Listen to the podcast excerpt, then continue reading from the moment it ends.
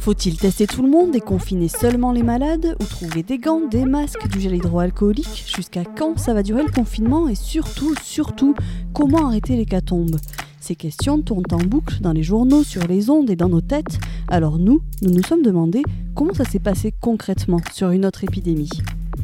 Pour ce deuxième épisode, nous avons parlé Ebola par téléphone avec Linda, qui en 2014 est partie en Guinée comme responsable hygiène et sécurité pour Médecins sans frontières.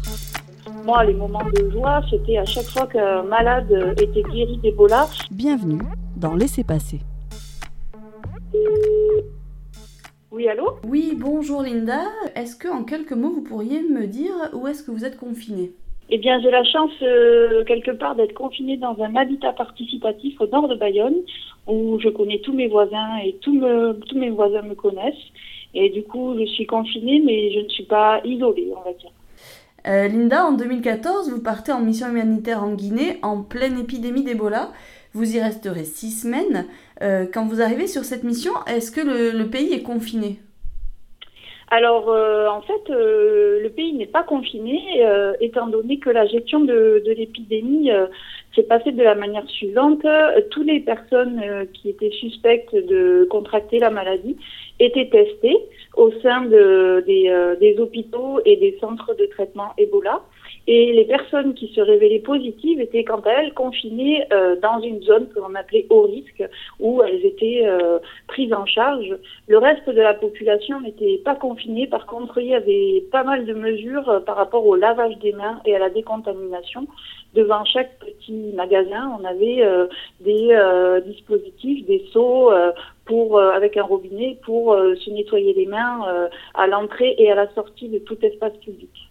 Donc l'hygiène, la, sécurité, l'isolement des malades, c'était vraiment la, clé en fait dans la gestion de cette épidémie. Et vous d'ailleurs, vous, vous, travaillez sur la biosécurité pour être sûr que ces mesures d'hygiène étaient respectées. Exactement, surtout que bah, ce virus-là était quand même beaucoup plus euh, impactant que euh, le coronavirus en termes de, de morts. Hein. On est à, peu près à un, une personne sur deux euh, décédée de la maladie d'Ebola c'était euh, un virus euh, qui était aussi euh, contaminant. Donc la clé, c'était vraiment d'isoler les, malades et de mettre en place tous les protocoles de sécurité pour déjà que le personnel soignant puisse intervenir auprès de ces malades.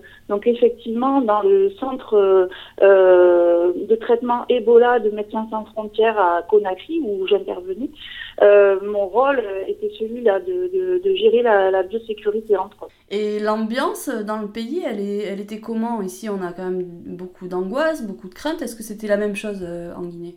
Justement, je me faisais la réflexion, je, je, ressentais pas euh, la peur que, l'on vit euh, ici aujourd'hui en Europe par rapport à, au coronavirus. les gens continuaient à vivre entre guillemets normalement malgré toutes ces, euh, ces, mises en place de, de, de, dispositifs, il fallait quand même respecter euh, des distances de sécurité, donc euh, l'éloignement euh, de normalement 2 mètres, euh, pas de d'embrassade, etc.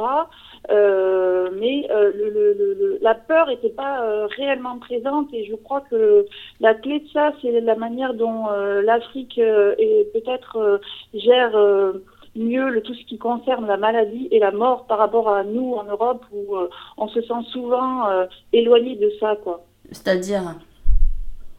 C'est-à-dire que euh, je pense que pour en Afrique la, mort fait partie de la vie finalement donc le, le, processus il est, différent la, peur autour de, la maladie est, est, différent et et on est, en tout cas, moi, j'ai ressenti moins de, de, panique dans, la population, quoi. Et vous, vous n'aviez donc euh, droit à aucun contact physique, même dans les moments durs, vous n'aviez pas droit d'être prise dans les bras. Comment on, tient moralement? Je crois qu'on tient. Euh, effectivement, c'était difficile, euh, mais je crois qu'on tient euh, moralement par, euh, par le rire, par les mots.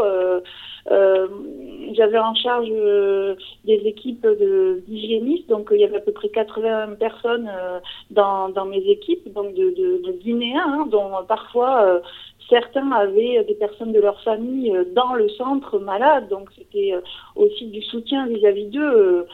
Et, donc c'était beaucoup par les mots, le dialogue et, et, bizarrement par le rire. Vous parlez donc de rire et tout, alors que nous, on, on, on a plutôt tendance à imaginer une ambiance très lourde, très mortifère. Ah ben oui, oui, euh, pour le coup, euh, en plus, euh, dans, dans les responsabilités de, de, des hygiénistes et de, de, de, mon rôle là-bas, il y avait la, la, gestion de tout ce qui concernait les, les corps, donc les personnes décédées qu'il fallait décontaminer, euh, présenter aux, familles et euh, remettre à la Croix-Rouge pour euh, qu'elle soit enterrée. Donc il y avait cette partie-là très lourde, très glauque, on va dire même. en dehors de ça, en fait, moi, les moments de joie, c'était à chaque fois qu'un malade était guéri d'Ebola et qu'il sortait de la zone haut risque. Et donc, toutes les équipes de Médecins sans frontières l'accueillaient en applaudissant, comme on applaudit aujourd'hui le personnel soignant, en faisant euh, la fête, en riant. Et, ça, ça raccrochait tout de suite à la vie, en fait. Vous rentrez de mission, au retour, vous retrouvez vos proches, vos familles qui euh, vous prennent dans les bras, on imagine, alors que ça fait quelques semaines que justement vous, vous êtes habitué à éviter ce contact. Comment vous, vous le vivez ce moment-là?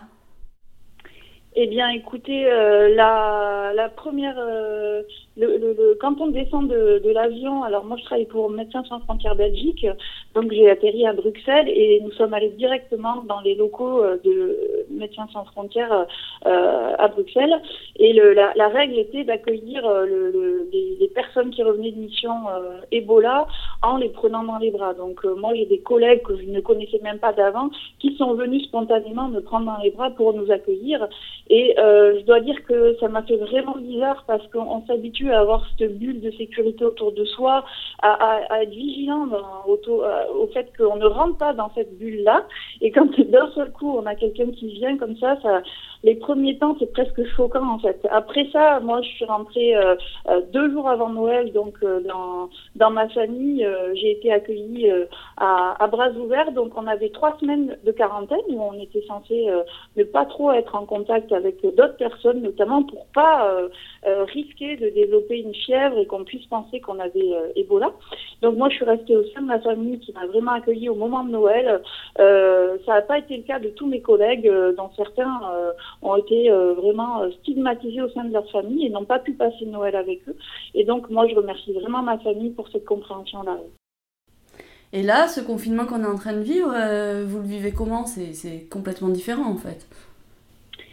Ben écoutez, oui, euh, ce que je, trouve euh, incroyable, c'est euh, notamment que en, en, ayant été formé à, à, des missions humanitaires dans une école qui s'appelle Bioforce à Lyon, euh, on a, on apprend notamment à, prévoir euh, le risque en fait, euh, à avoir des stocks de contingence en cas de catastrophe naturelle, en cas d'épidémie. Donc, on a certains pays où ce, ce, genre de catastrophe est récurrent, donc comme Haïti, où des stocks sont prévus pour être utilisés dès qu'une urgence est déclarée.